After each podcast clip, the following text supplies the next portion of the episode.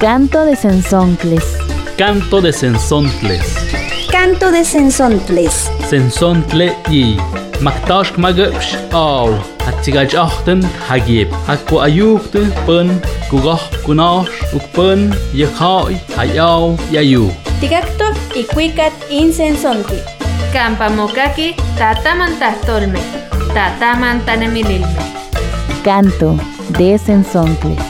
Las 400 voces de la diversidad. Voces de las y los comunicadores indígenas comunitarios y afrodescendientes.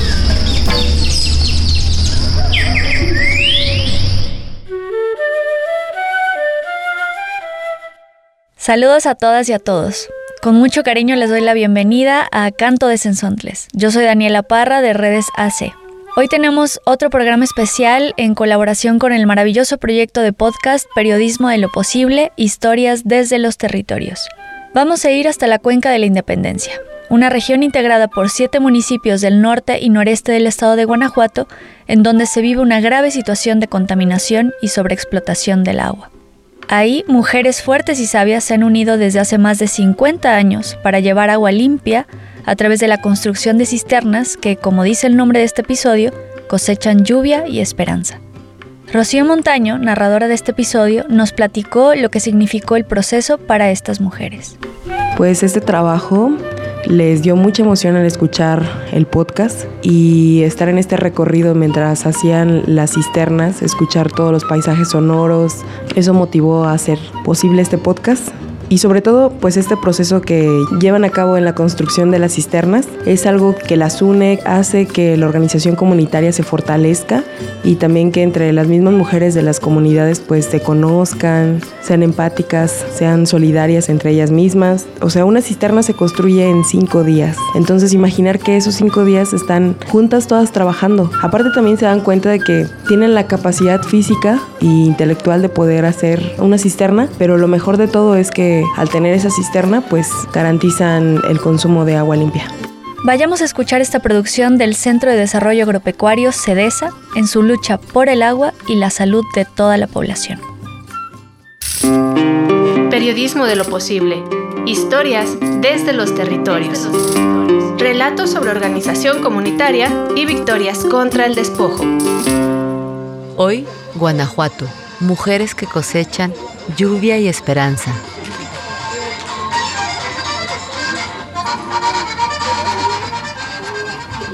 Es noviembre. Ya terminó la temporada de lluvia en el noreste de Guanajuato. Un grupo de mujeres se prepara para celebrar la inauguración de las cisternas para cosecha de agua de lluvia, en Casa de Clarita. La cisterna es un tanque cilíndrico de 3 metros de altura, que algunas personas en estas comunidades llaman bolas blancas. En la ceremonia, niñas y niños corren alrededor. Los hombres, reunidos aparte, conversan. Las señoras María de los Ángeles y Clarita son habitantes y líderes de la comunidad Palomas del Cubo, donde ellas se organizaron y trabajaron durante todo un año para construir esas cisternas y tenerlas listas. Se ven muy orgullosas de su logro y así lo expresan en el micrófono. Para mí es algo muy bonito porque es la oportunidad que tenemos de dialogar, de platicar de lo que es este un apoyo importante para nosotros. Somos una comunidad muy alejada de San Felipe, una comunidad muy chiquita, pero sí tenemos unos sentimientos muy bonitos y estamos agradecidos con ustedes. Gracias. Es un día caluroso. El viento forma remolinos de polvo. Estamos a las faldas de un cerro lleno de plantas medicinales. Esta comunidad está a 40 minutos por camino de terracería de San Felipe Torres Mochas, la ciudad más cercana. Estamos en los límites de la cuenca de la Independencia en Guanajuato, donde nace el río Laja. Es un territorio semiárido, lleno de mezquites, cactus, nopales. Aquí llueve muy poco al año en comparación con el sur de México. Hola compañeras, ¿cómo están? Me da mucho gusto venir hoy a su celebración. Denme un abrazo. Graciela Martínez Delgado, más conocida como Chela, es una líder de la cuenca. Una mujer fuerte, llena de energía. Ama la vida del campo, su parcela, sus gallinas. Ese amor la llevó hace 58 años a fundar con otros compañeros el Centro de Desarrollo Agropecuario, conocido como CEDESA una organización creada para defender los derechos territoriales e impulsar una vida digna en el campo. Yo la conozco desde hace muchos años. Yo tenía ocho años cuando mi papá estaba construyendo nuestra cisterna. Me acuerdo cómo en las tardes me ponía a tejer la malla. Y ahí estaba yo, tirada en la mera tierra, con las rodillas pelonas sobre la malla. Me acuerdo que me costaba mucho trabajo tejer la malla. Se me cansaban mis deditos y me dolían. Estaba muy dura y no tenía mucha fuerza. Yo lo que quería era brincar en los charcos de la vereda llena de árboles que había cerca de mi casa. A la distancia veo que mi papá me involucró en este camino por la necesidad de que tuviéramos agua limpia para estar sanos. Y eso aprendí en CEDESA, la organización donde actualmente trabajo con Chela y otras compañeras. Yo soy Rocío Montaño, soy originaria de la comunidad del Coyotillo, una de tantas que conoce la sed.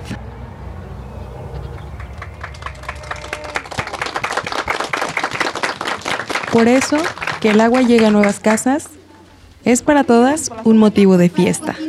Estas celebraciones son constantes en las diferentes comunidades de los municipios de la Cuenca de la Independencia, porque las mujeres se han organizado para asegurar el agua de lluvia para tomar durante todo el año. Desde el 2009, las mujeres construyen cisternas de ferrocemento de 12.000 litros porque el agua de la región está contaminada y es sobreexplotada por la agroindustria.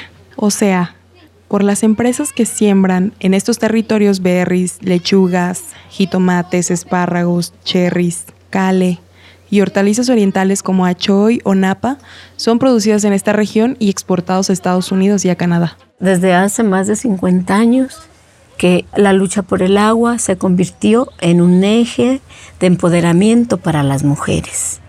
Desafortunadamente hoy el agua de la cuenca está totalmente contaminada.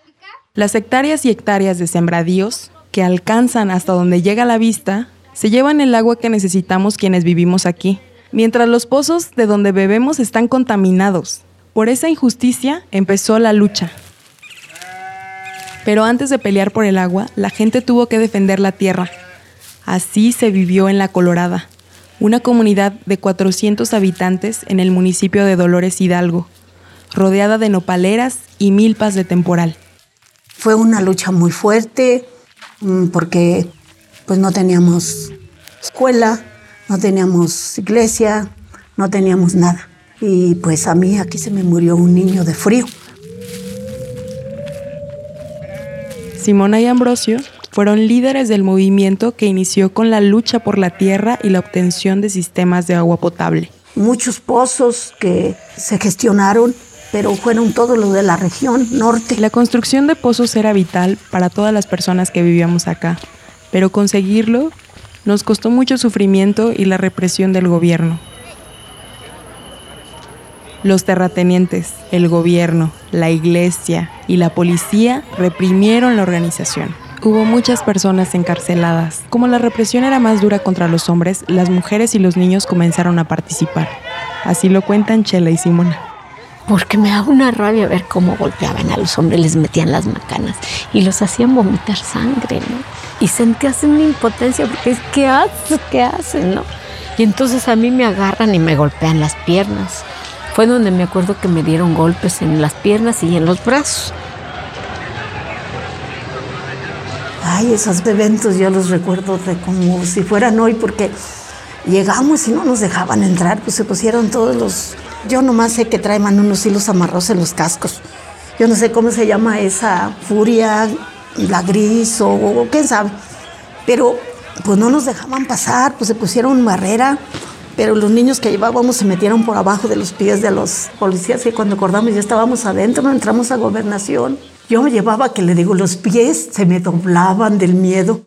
Gracias a la presión social, el gobierno fue obligado a escuchar a los comuneros y hacer las gestiones necesarias para que la gente fuera dueña de su tierra. Y con esto vino la creación de sistemas de agua potable y servicios básicos como la energía eléctrica, la escuela y los molinos de Nixtamal. Pero la felicidad duró poco. Una nueva amenaza se estaba gestando en tierras vecinas donde las agroindustrias comenzaron a perforar miles de pozos.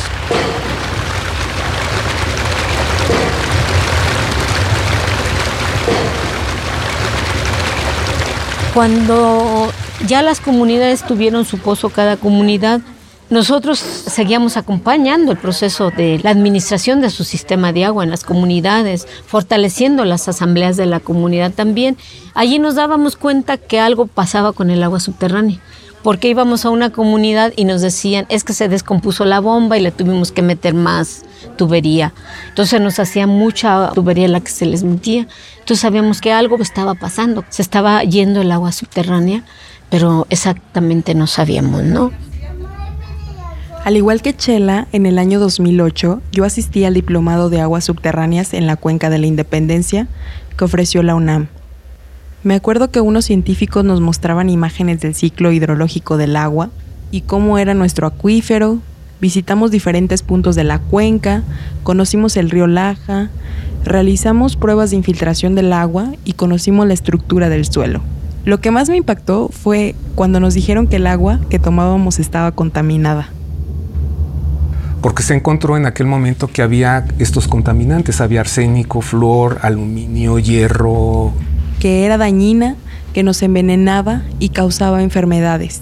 El arsénico es cancerígeno, el flúor daña los neurotransmisores. Al dañar los neurotransmisores genera que los niños no aprendan. Su coeficiente intelectual disminuye. La combinación de arsénico y flúor, de acuerdo con las experiencias internacionales, puede provocar una reducción hasta del 40% del coeficiente intelectual. Al que escuchamos es al doctor Marcos Adrián, investigador de la UNAM en la Facultad de Geociencias en Juriquilla, Querétaro. Cuando se mudó a la cuenca a principios de la década del 2000, se inquietó al enterarse de que había problemas de agua en la región y comenzó a investigar por qué los pozos se estaban secando y había que perforar cada vez más profundo.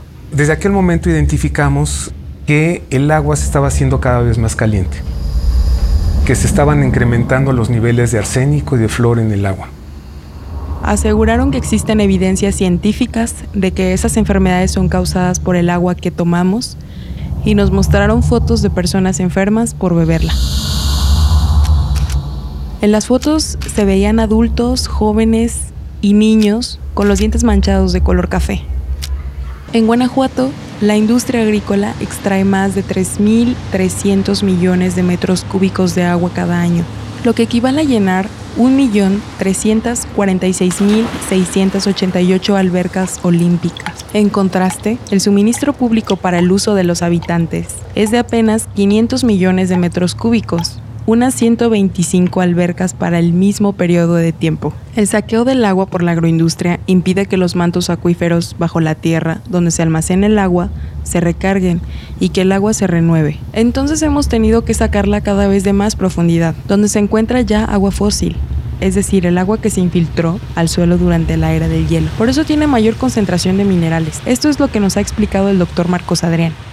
O sea, si tú quieres una solución así, cierran la mitad de los pozos porque estás generando una situación cada vez de mayor riesgo a la gente que vive en la cuenca. ¿sí? Que es la extracción. Entonces, el, el problema también es que la mitad de los pozos jamás debió haberse realizado.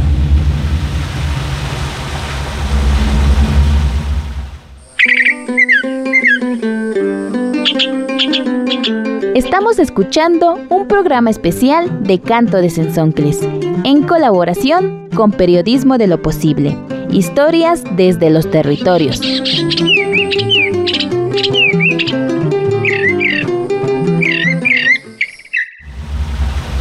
La verdad que nos reveló este investigador nos causó una gran decepción. Después de años de lucha por conseguir el agua, la que obtuvimos no la podemos beber. Solo de pensarlo sentimos tristeza, rabia en el estómago, rabia y frustración. ¿Por qué los gobiernos, a nombre de la modernidad, promueven y dan permisos para perforar nuevos pozos a proyectos extractivos y no les importa la vida de nuestra gente en las comunidades, que pasan sed y enfermedad con el agua envenenada? Las evidencias están por todos lados. Conocidos míos y gente de otras comunidades han ido enfermando. Basta recorrer los hospitales o clínicas de salud para ver que el envenenamiento por el agua es silencioso y lento. El novio de una amiga mía tiene insuficiencia renal. Mi nombre es José Armando Moreno Hernández, soy de Dolores Hidalgo. Este, con esta enfermedad es insuficiencia renal crónica. Ya tengo con ella, este, voy a cumplir 10 años. Armando tiene 33 años. Es un artesano de toda la vida, muy trabajador. Vende macetas de barro de todas las figuras, desde vacas hasta patos. Una buena parte de lo que gana lo destina a cubrir los gastos que le genera su enfermedad. Cada semana tiene que someterse a tres terapias de hemodiálisis que cuestan 1.300 pesos cada una. Pero Armando solo puede costear tres terapias a la semana. De hecho, este, yo en, a donde voy a hacer hemodiálisis he visto muy, o sea, son niños, de hecho, en casa son niños. ¿Cómo es vivir con esta enfermedad? Es complicada en cuestión de que económicamente es cara. Eh, emocionalmente también te ataca. ¿Por qué? Porque cuando te diagnostican una enfermedad así, tu vida da, una, da un giro de 360 grados, porque, al fin de cuentas, eh, ayer estabas bien, hoy estás enfermo y ya no puedes hacer lo mismo, o sea, da, da vuelta a tu vida. Son muchos cuidados, son muchas cuestiones que tienen que cambiar. Antes aquí en Dolores no había clínica para hemodiálisis, entonces yo tenía que viajar hasta Celaya y pues es más complicado porque todavía es más gasto, es más tiempo, más desgaste. Nuestra siguiente parada es en la comunidad de Alonso Ñáñez, donde el agua está contaminada con flúor. En la Escuela General Lázaro Cárdenas encontramos a la maestra Aurora Almanza, quien ha observado las afectaciones del agua en los niños de la primaria. Maestra, ¿cómo afecta el agua a los niños? En el aprendizaje su forma de, aprender, de comportarse. O sea, no te ponen la atención que te debieran poner, no se centran, pues. Otra de las cosas que he observado que andan corriendo, se caen y los huesos están, se caen y, y se quebran una mano, un pie, bien fácil. A media hora de la comunidad de Aurora, en la comunidad de Ciénega de Juana Ruiz, vive Carmen Guerrero, una apicultora que también está consciente de la problemática y que sufrió discriminación desde que era niña. Pues yo no sabía que el agua estaba contaminada. En mi adolescencia sí sufrí como, ¿cómo se podría decir? Porque me, pues sí, de, porque me daba pena. A mí me daba pena tener los dientes así. Pero yo aún no sabía por qué. Y, aquí la mayoría los tiene así. O sea, no, no era yo la única. Y una vez yo le pregunté a la dentista, ¿por qué tengo los dientes así? Ella me dijo, ¿por qué no te los lavas? Y le dije, uh, pues lástima que sea usted doctora.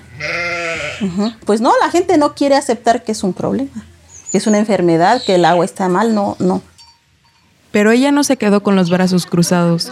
Carmen decidió organizarse con las mujeres de su comunidad. Las juntó para que construyeran, con su propio trabajo, una cisterna de ferrocemento para captar el agua limpia, agua de lluvia, y así cambiar el destino de sus hijos, sus hijas y hasta el de sus futuros nietos. Yo le decía a mi marido, yo no quiero que mis hijos sufran lo que yo sufrí cuando yo fui adolescente. Pero le duele que no todos tienen esa opción que ella tiene en su casa. Mm, mis sobrinos que no tienen cisterna, ellos este, todos tienen los dientes picados. Y están chiquitos. Esto que hemos visto y vivido sucede en toda la cuenca y se conoce desde hace 20 años, aunque las autoridades siguen negando e ignorando el problema. Y aquí el problema es de que no se ha querido aceptar que existe un problema. Bueno, si los funcionarios del gobierno estatal y federal no aceptan que hay un problema, pues difícilmente se va a entrar a las soluciones. Y, es complejo ¿por qué? porque toda la, la actividad económica que es principal es agroexportación. Pero ¿quiénes consumen esos productos que se riegan con nuestra agua? A la cuenca de la Independencia siguen llegando nuevas empresas. A continuación, señoras y señores, amigas y amigos nuestros, escuchemos el mensaje por parte del gobernador constitucional del estado de Guanajuato, Diego Sinué Rodríguez Vallejo.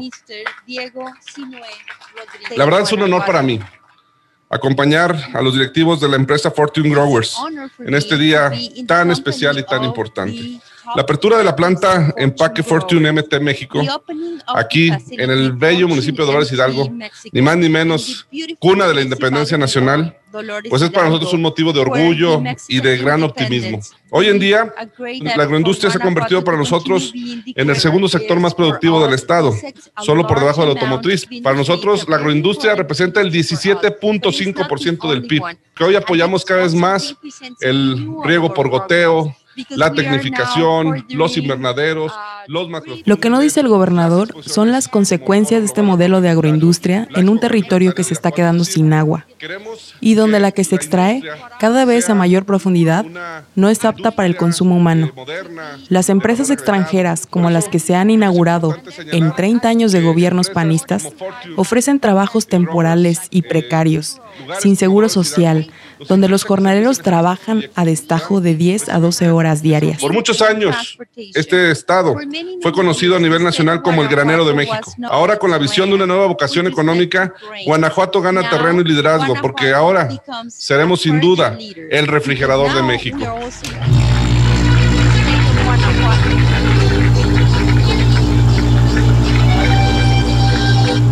Solo hay que viajar alrededor de 20 kilómetros para ver cómo la propia gente ha luchado por la vida.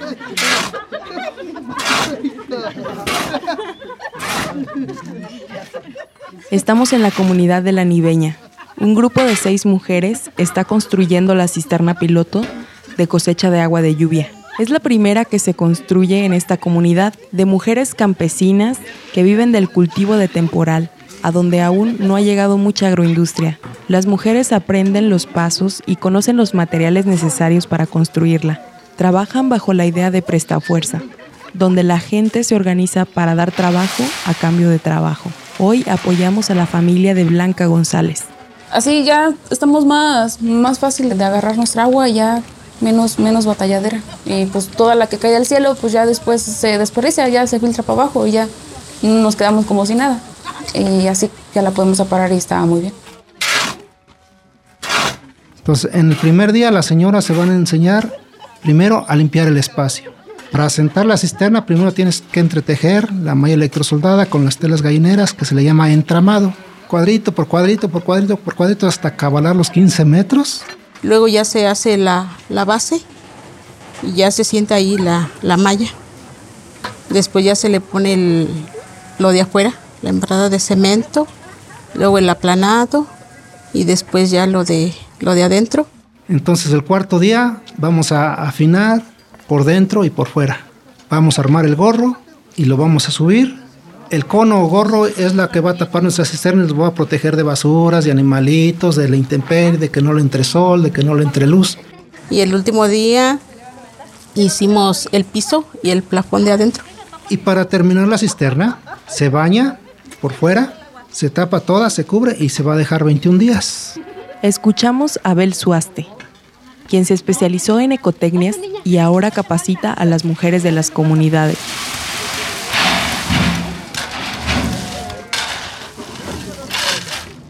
Esto que escuchan es en la casa de Alicia Núñez, de la comunidad del refugio, que junto con otras cinco mujeres están construyendo una cisterna durante cinco días. Pero esta experiencia ya se vivió en Palomas del Cubo o en Tepozanes, donde Juanela, promotora de la vida campesina, con su familia, desde hace más de 10 años lucharon para obtener agua de lluvia. Pues a mí me, preocupaba ya no tanto nosotros, sino me preocupaba mi hijo, que en ese momento pues tendría como dos años este, me preocupaba su salud porque le empezaban a doler sus piecitos y me preocupaba el, que pues, mi hijo no fuera a ser sano. Estuvimos gestionando ante el municipio de San Diego de la Unión, ante el municipio de Dolores Hidalgo, que nos apoyaran con cisternas en las comunidades y nos encontramos con un gran rechazo por parte de los municipios, que no era una de sus prioridades construir cisternas ni estaban dentro de los programas que, que tenía el municipio o que tenía la federación. Durante años, los diferentes presidentes municipales de la región negaron el apoyo para construir cisternas para asegurar el agua limpia para nuestras familias. Pero hoy a esta lucha por la vida que encabeza CEDESA se ha sumado el Club Rotarios que nos han capacitado a las personas campesinas de la cuenca para construir estas cisternas captadoras de agua de lluvia, impulsando la organización comunitaria. El tener una cisterna cuando representa seguridad de vida, porque es de ahí de donde consumimos el agua, que lo utilizamos para tomar y cocinar. Al pasar los días tú te vas entendiendo con ellas, las conoces porque al inicio no las conoces, no conoces todas tus compañeras en su, totalidad porque no convives al 100 con ellas en la comunidad, pero ya al pasar los días tú las conoces, ves su forma, cuál puede, cuál no puede esto, Y ahí fue donde empezamos a armar el grupo. Mira, sabes que tú la arena, sabes que tú este, la grabas, sabes de que tú mezcla, eh, tú embarra. O sea, una cosa de que dices tú, pues ya, ya se hizo porque ya la agarramos. Pónganse de pie los de Con la idea de prestafuerza, que en otros lugares llaman tequio, las mujeres no solo se comparten trabajo, sino que se fortalecen los vínculos y la organización comunitaria. Las que ayudan hoy serán ayudadas mañana.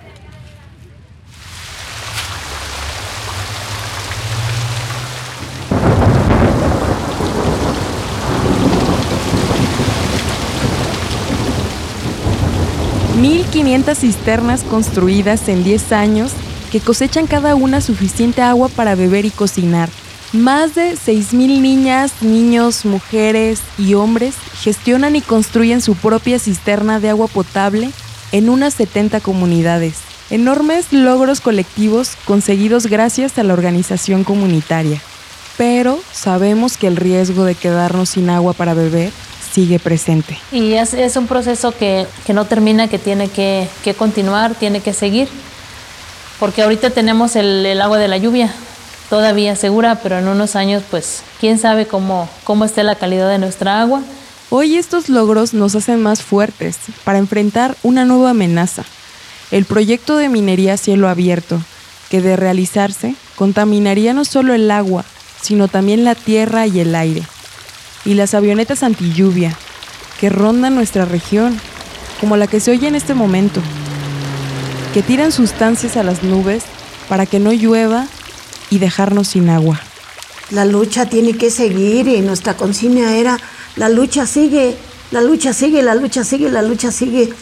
Las comunidades de la cuenca de la independencia ya están organizadas para dar una nueva pelea y cuentan con una larga historia de lucha y resistencia por la autonomía y la libertad.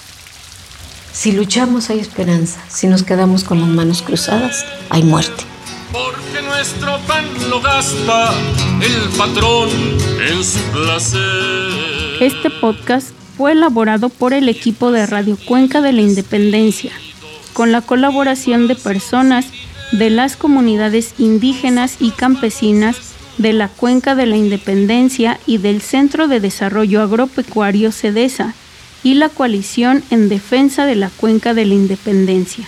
Queremos hacer un especial agradecimiento a Chela, Simona, Juanela, Abel, Armando, Aurora, Carmen, el doctor Marcos Adrián y a las comunidades Palomas del Cubo, La Niveña, El Refugio y Nainare por su importante participación para contar esta historia. Agradecemos al Club Rotario del Mediodía de San Miguel de Allende que en conjunto con CEDESA hacen posible que en las comunidades tengan una cisterna para el consumo de agua limpia. Agradecemos a las organizaciones que hicieron posible contar esta historia desde lo posible, por su acompañamiento, capacitación y pasión en el desarrollo de este trabajo.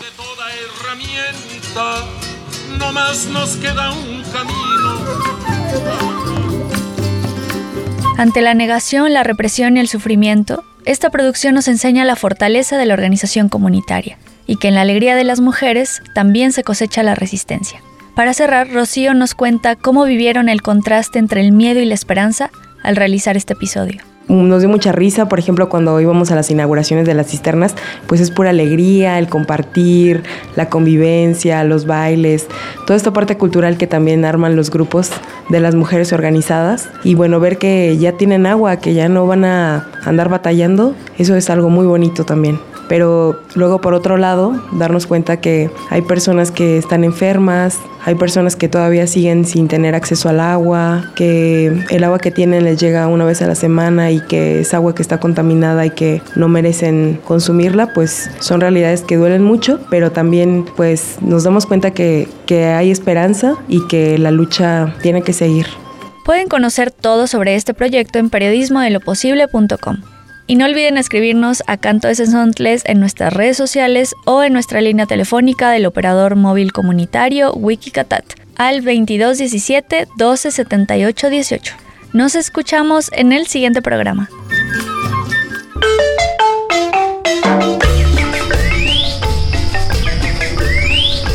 Canto de Sensontles. Canto de Sensontles. Canto de Sensontles. Las 400 voces de la diversidad. El espacio para compartir las voces de los pueblos en colaboración con las emisoras públicas y comunitarias. Canto de Sensontles. Muchas voces, muchas maneras de ver y preservar la vida.